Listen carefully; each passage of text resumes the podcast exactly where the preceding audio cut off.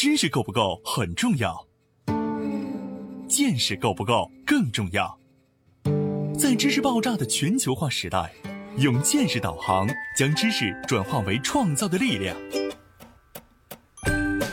从中国到日本，从日本到美国，从美国到联合国，两位日本大学教授，三十多年海外经历，三百六十个日本行业观察。王礼华、陈立行对话日本社会各界成功华人创业者，从微观出发，为您解读各行业小题做大的智慧源头。对话日本三百六十行，发现小题做大的非凡智慧。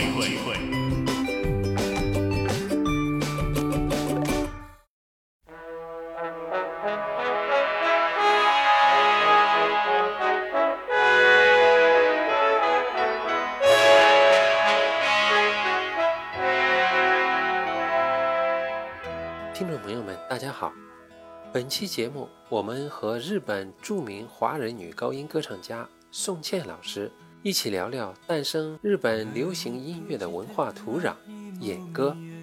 我们熟悉的中国流行音乐《又见炊烟》《伤心太平洋》《花心》等歌曲，都是来自日本演歌。这些优美的旋律是在什么背景下创作出来的？还有哪些你很熟悉却不知道是来自日本的歌？今天，让我们跟随宋茜老师一起走进本期日本流行音乐的对话。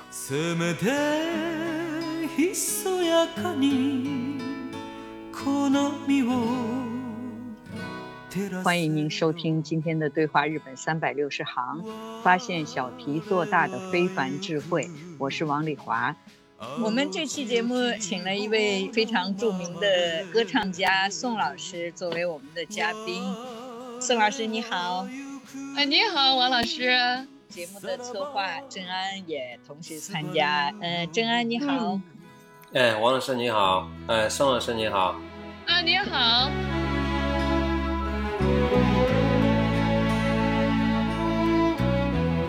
我们大家会唱的很多歌，原来都是来自日本。这些歌是在什么背景下创作出来的？日本很多流行的音乐都来自演歌。什么是演歌？演歌是在什么文化基因下诞生的？中国、日本、韩国在早期的音乐创作背景上有什么共性？后来又发展出哪些不同？日本人超强的学习精神。在音乐创作和发明创造上是如何体现的？中国唐朝音乐历经千年之后，为什么能在日本传承下来？敬请收听本期《对话日本三百六十行》，与日本华人女高音歌唱家聊日本流行音乐终极。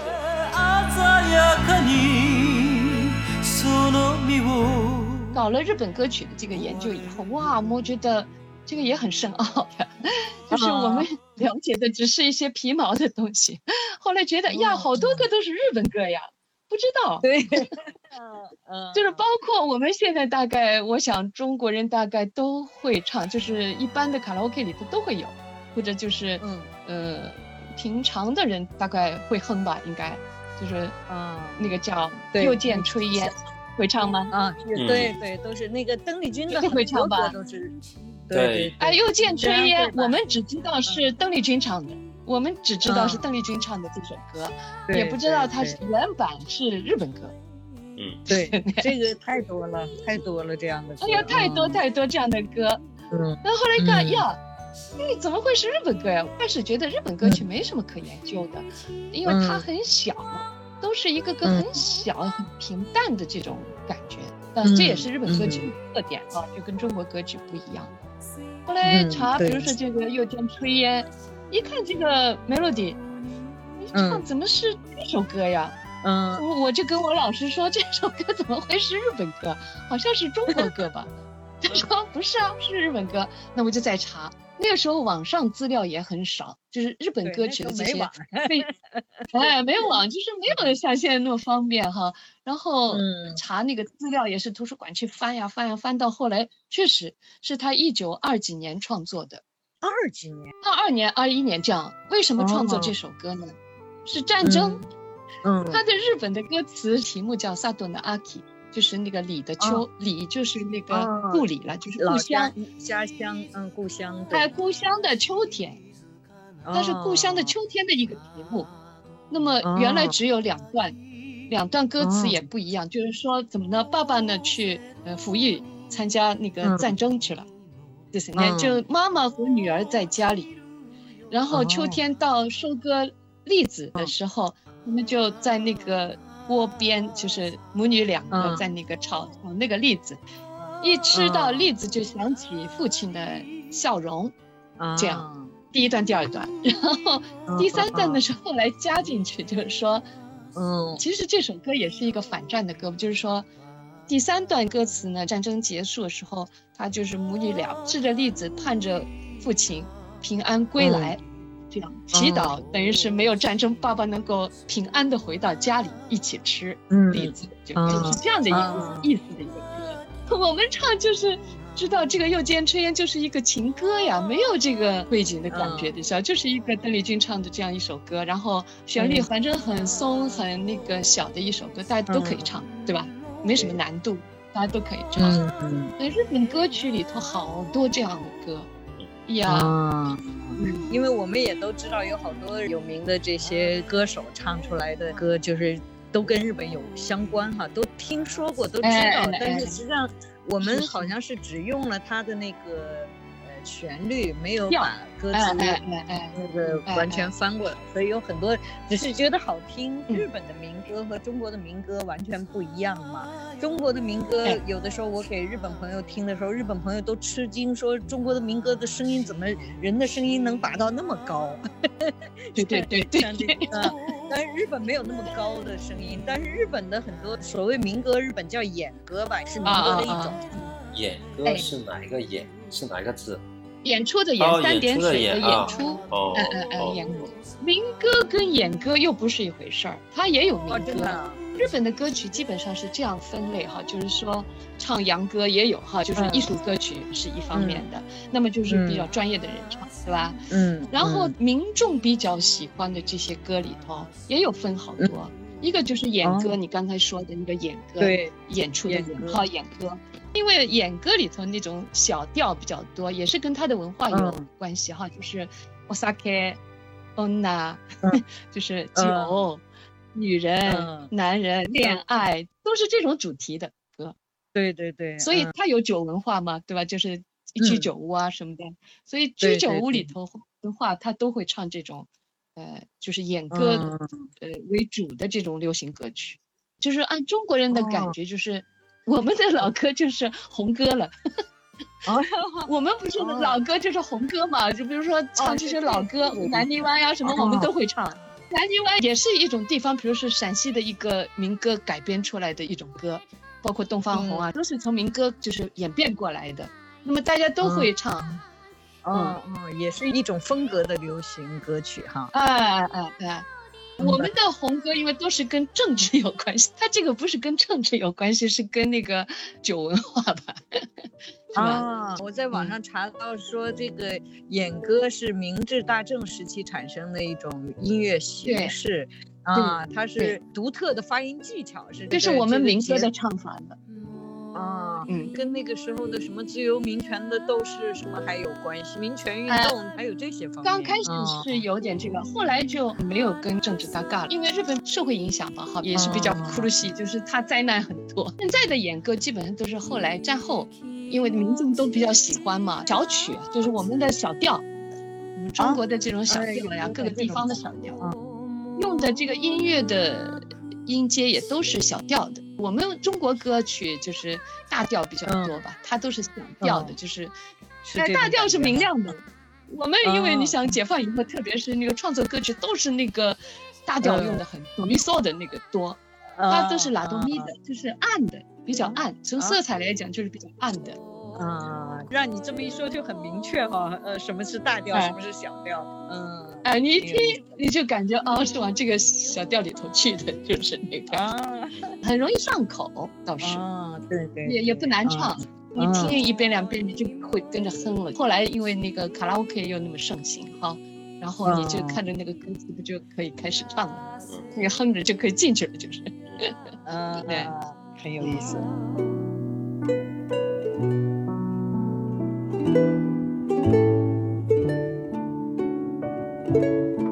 你在研究的时候，对整个日本歌唱的这个形式都有研究吗？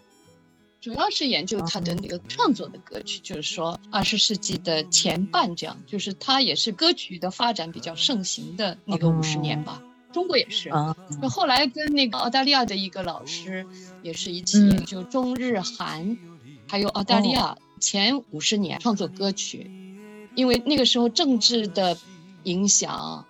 包括中国上海也好，就是我们那个上音乐学院那个时候那么多的优秀的人，但是你是殖民地，殖民地的音乐跟那个欧洲的那个又不一样，同样大家在发展，但是不一样的，就是受也受很大的影响。所以我们中国的歌曲里头这些革命歌曲很多呀，国歌也是《义勇军进行曲 》这一类的歌比较多。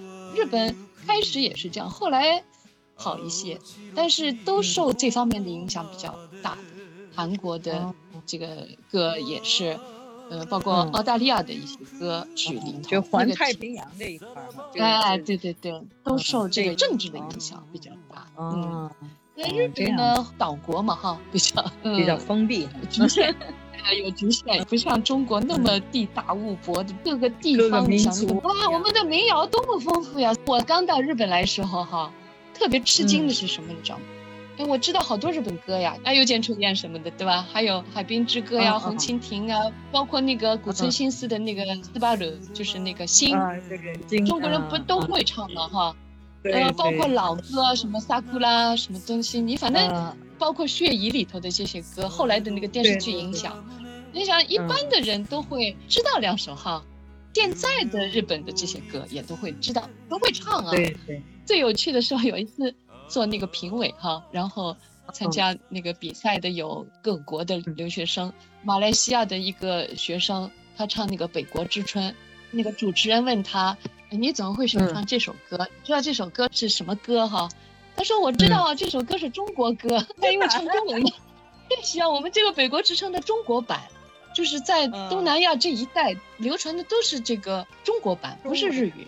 他们都会唱那个《听听百花》，都会唱这个，但是他不知道是日本歌。邓丽君的影响很大，他因为翻唱好多日本歌嘛，然后就用中文唱的话，那中文圈的人都会唱，都会唱那个邓丽君的版本，那所以都知道是中国歌，就包括这个《又见炊烟》也是。嗯嗯嗯，他这个曲调都很容易上课，你想，你只要知道几句那个日语词，你就会跟着唱。我也听过很多中国朋友到日本来，也是学唱演歌的时候哈，唱是能唱，就是说能唱这个调，但是就是没有那个味儿。就是我到现在为止也是让我唱演歌哈，就唱不出日本人的那个演歌的味儿。他有他日本民族的一种哀伤、一种哀愁的这种情绪，他的运用他的声音的方法也是这样，就往这个暗里头走的。我们没有，尤其是我们这一代人，特别对他们特别细的一些变化，其实就有点像我们呃外国人说中国话，说的再好也没有几个能说出像大山那样的中国话，就怎么听到都是外国人说的中国话。对对对，这个是一样的，就是说日文也是这样，唱演歌也是，你唱的再好，他就唱不出那演歌那味儿。嗯，那个语感也不一样的，语感啊是不一样哈。这个就是歌曲的一个特殊的地方，这个语感非常重要。乐感是需要，但是唱歌你就是要有一个语感，你能把这个歌词能够表达出来，能够传到人家那个 心里去，打动人哈。你像那么多歌，谁都可以唱，但是能打动人的就更少了，对吧？能够把这些歌词的意境、歌词的内容、歌词要想传递的一些。不能说的哈，嗯，但是能够通过这个音乐能够打动的，哎，能感觉的。竟然没听说过演歌是吗？嗯，我今天第一次听说这个野歌这个概念，呃，但是 之前像尤其说到《又见炊烟》，邓丽君唱过这个歌，其实包括王菲。她也翻唱这个歌。对，我在之前的时候有跟韩国的几个朋友在国内哈去过 KTV 唱歌，我那次很意外的，就是嗯，邓丽君的歌几乎他们全部都会唱。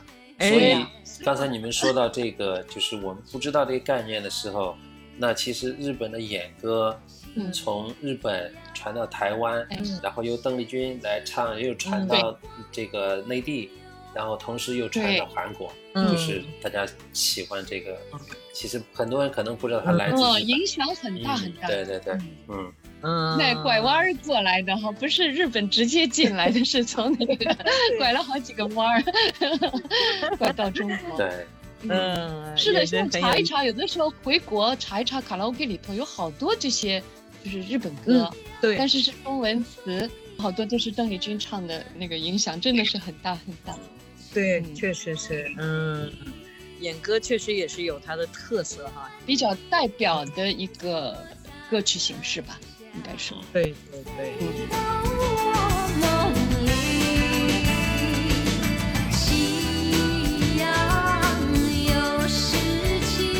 嗯，一个方面演歌比较独特，还有一个就是童谣。童谣，童谣就是儿童的嗯童，谣就是歌谣的谣哈。我们一看童谣，那就是儿歌呀，就等于是我们的对对那个那个那个嗯感觉上头。哎，它也嗯自成体系，对，这个也厉害。嗯嗯，然后而且日本的这个是童谣，全世界都有很多地方在研究它。对啊，那个这也厉害。嗯我们在中国的很多也应该听过日本的童谣，像什么什么嗯数数的那个哒哒哒哒哒哒哒哒，这些都是那个歌还不是日本歌，但是是从日本传到中国，哦，对，哦是美国歌。那你看我又弄错了。有好多歌是通过日本传到中国，包括那个李绸，就是那个送别，嗯，就长亭外古道边，啊我们也知道这首歌吧，就是李叔同的。对，李叔同他是留日，在日本嗯。知道了这首歌，但这首歌也不是日本歌，这日本叫吕绸，哦。它有歌词，这首歌也不是日本歌，它是美国也是美国歌。所以美国歌明治维新以后受那些哎。对对对，它开放哈，真的就是就一直没断过嘛，就这样传进来了，对吧？就是基本上就传进来了。中国有好几个都断了，就是就不行了，又不能嗯不能，所以后来就没什么，就是都是自己的歌。后来改革开放以后才开始，现在尤其是那个网络时代了，就跟国际就是接近了，就是现在人家在流行什么，我们也知道了，包括那个披头士，对我们是很晚才流进来的，人家是就那个当时就进来了。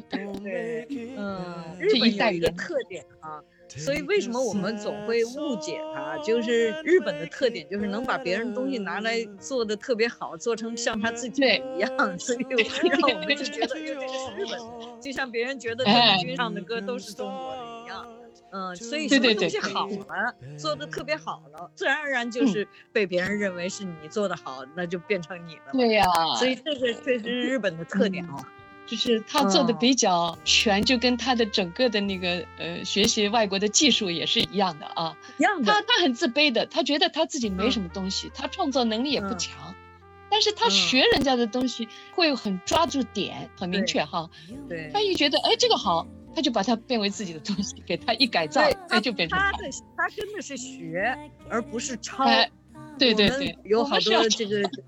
对我们是觉得外国这个东西好，我们去抄，他还真不是哎抄，他拿来以后嗯自己研究，自成体系的变成他的东西了。哎其实也是抄，他改变但是他抄的比较他改技术，他要比你高高一点，哎对，对对对对对，嗯，这个这实很厉害这两个是这样也字真是一字之差，然后这个意义差别就太大，学和抄。对嗯，他真的很虚心的学，包括学我们嗯。中国的哈，你看学料理也好，就是学做菜什么做法，嗯。学的很细很细的学，学完以后他再再改，哎呦，嗯好厉害！我们中国人都不会这样。嗯，嗯对，而且我觉得王老师，你有没有感觉，他就成了他的一个民族的一个习惯了，是吧？小孩都会这样，他们觉得是一定要学，不要去抄，去学完了变成自己的哎。东西。但是他的学呢，其实就像比如说像过去日本人去学德国人造车，他们也是去偷着哎学。啊，最近我不知道宋老师听说没听说过，前几年吧，有两个日本人跑到兰州去，觉得兰州拉面特别好吃，然后就非得要去那儿做徒弟，就在人家兰州拉面那家店里头学了三年，嗯，学了三年以后回来在东京开那个兰州拉面店，结果特别火嘛。但是他实际上已经不是完完对完完全全真正的兰州拉面，他把兰州拉面又变成适合日本人的那种。口味了，哎，那火的不得了。这个也是，他能潜下心来，为了学这个拉面，学三年，在那里 住在那里住三年，这个也是厉害啊，真的厉害。而且一开始人家他有那个啊，他就是去磨人家，磨到最后真的能让人家收徒弟，而且他真的潜心在那儿学了三年。我估计现在的年轻人去学徒学三年，没工资没什么，就是为了喜欢这个东西啊，啊，不大可能啊。所以确实他能做出好东西也是可以理解的。功夫用真的这方面真的很倔，我觉得他有这个倔劲啊，他他必须得学会，必须得这样，我厉害，很厉害。对，有时候我就感觉哇哇真厉害，所以有的地方确实是强，他能强出来，就是说有的地方啊。对，而且他一直很自卑。就是他到现在他也是中国是他的老师，从历史上中国就是我们的老师，所以他到现在也是。虽然他的技术超过老师了有些东西哈，就比如说技术方面的，嗯，但是他也一定不会去说啊，这个技术是我们的，他不会这样说哈。对对。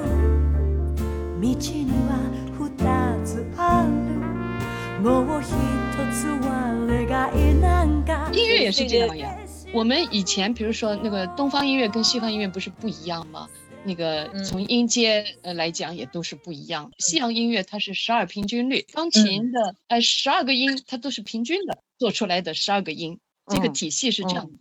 但是我们中国音乐的理论不是这样，是五度相生律，就是古琴也好，古筝啊，我们中国的乐器嘛。它都是从五度的那个相生律，就是跟我们五行啊什么都是有关系的，就是五度五度这样上去，然后成为一个音阶，所以那个系统是不一样的，就是完全是两个概念吧，应该说，嗯，所以音高音准和中国是一样吗？它原来的雅乐全是学我们中国的呀，就是我们中国的音乐传到日本，但是你想我们中国现在对雅乐。好像我们这一代人开始，他根本没什么感觉的，对吧？我不知道。你在日本就可以听到这个中国的唐代的那种演奏啊、音乐啊什么的都可以。嗯。它就保存下来，有人研究啊，保存必须就是传统的，必须得留下来，就就说。嗯嗯嗯。但是我想，我们中国好像不太会去 搞这，都是现在的那个音乐，都都跟我们很远很远。就是搞研究的人会去搞，但是不搞研究，谁也不会去搞这个。这这东西，但是你在日本，在神社，他有仪式的时候，你肯定能听到这个雅乐的演奏，嗯，就包括那个像唢呐一样的这种乐器，都是从中国唐代传过来的这些，嗯，这这很厉害呀。我从来没想过哈，但每年的过年的时候，在庙里头用着什么尺八的表演呀，什么就这些，他们都穿的那个衣服什么都有点像那个啊，服装都跟唐代很像，不是和服哈，对呀，唐装啊，对我以前没想过，确实是唐装呀。嗯，到现在为止，他们每年还是在搞这样的活动哈。每年都有，你想，对那个大的节日里头，或者有什么仪式的时候，肯定会有，就是很庄重，等于是必须演奏。对，都不知道这是唐朝传来的，就当然肯定受影响，没想过那么细的东西，就是每年就已经变成理所应当的这种循环了哈。所以我们老师啊都会说，你有的时候说日本这个好那个好，他说，哎呀，这个都是从中国传来的呀，我们的根是从中国传来的呀。对，对，老百姓他都会这样说。嗯，对对对，嗯，朋友都会这样说。嗯，那宋老师，你在音乐上的这种交流，日本的喜欢这种，尤其是传统文化的这些日本人，他们对中国的这些音乐啊、艺术啊，是怎么个心理？现在我觉得就是很可惜，那老的啊，包括我们的汉诗、汉词，嗯，就是汉的这个汉文化吧，对日本的影响很大嘛，对吧？包括这个雅乐也是这样。但是后来，我觉得中国的这些东西传过来的太少太少，就几乎不知道，就是在空白那样子。这一点也是引发我必须每年开音乐会才留在日本。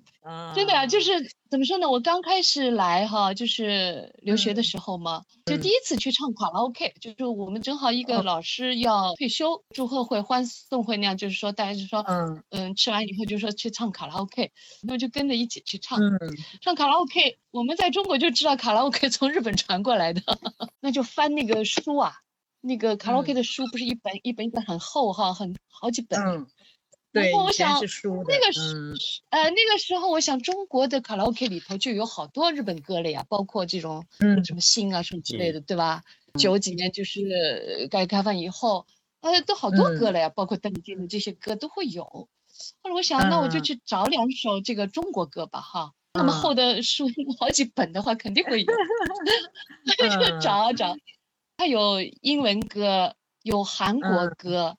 还有包括什么泰国歌了，什么都会有几首放在后面就有。英语歌当然是比较多嘛，哎，就没有中国歌。哎呀，我想不会吧？可能这本没有，那那本会有。就每本我都翻呀，他们在唱，我就使劲在那里翻。翻完没有啊？就真的找不到一首中国歌呀？没有呀。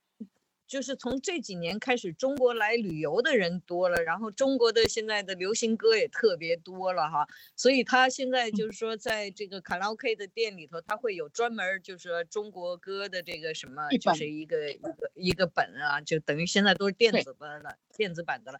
但是他的目的其实不是说中国。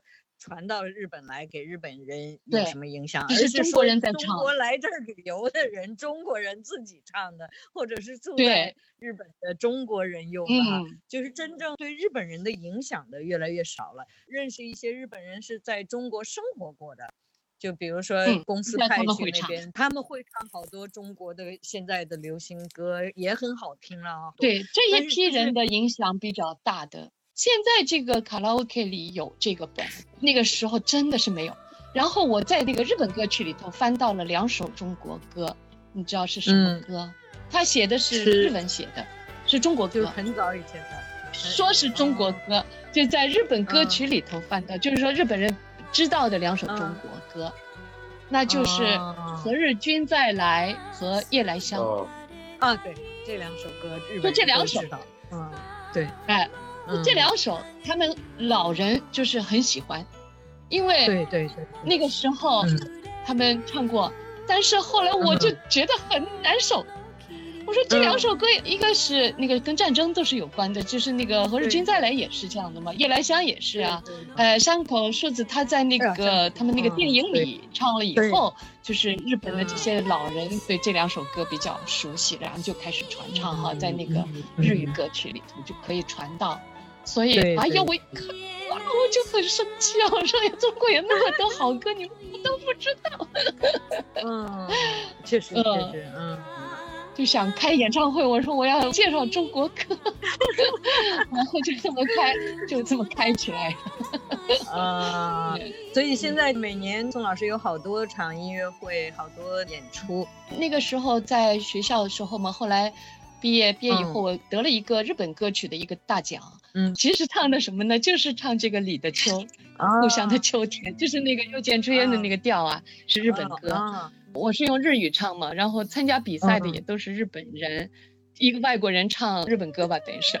啊，得了。然后他们一听，哎呀，一个外国人能够把他的这首。其实也不是一个很大的歌，一个小歌呀，把它唱的那么传情，就是说很有共感。哎，他的那个评委主席在下面听听完以后，他流泪，然后好多那个评委在那里，他很感动。他因为觉得这首歌你是一个外国人在唱，你怎么会知道？我因为我做这个 研究，我做那个调查以后，搞的这个背景资料什么的找了以后，要很理解嘛，嗯，哎，理解，然后又把。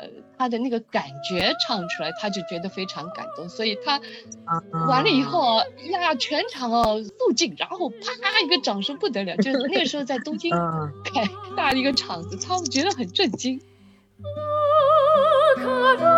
听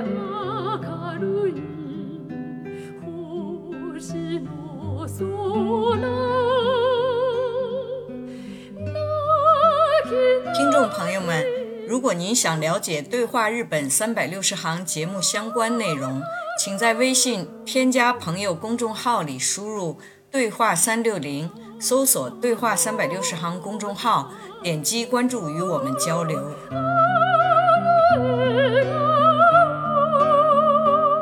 下期节目，我们与宋茜老师一起聊聊日本的音乐教育，对比中日家庭、学校、社会在音乐教育上的不同态度与方法，为想要学习音乐的孩子与家长提供一个学习方向参考，希望能够对大家有所帮助。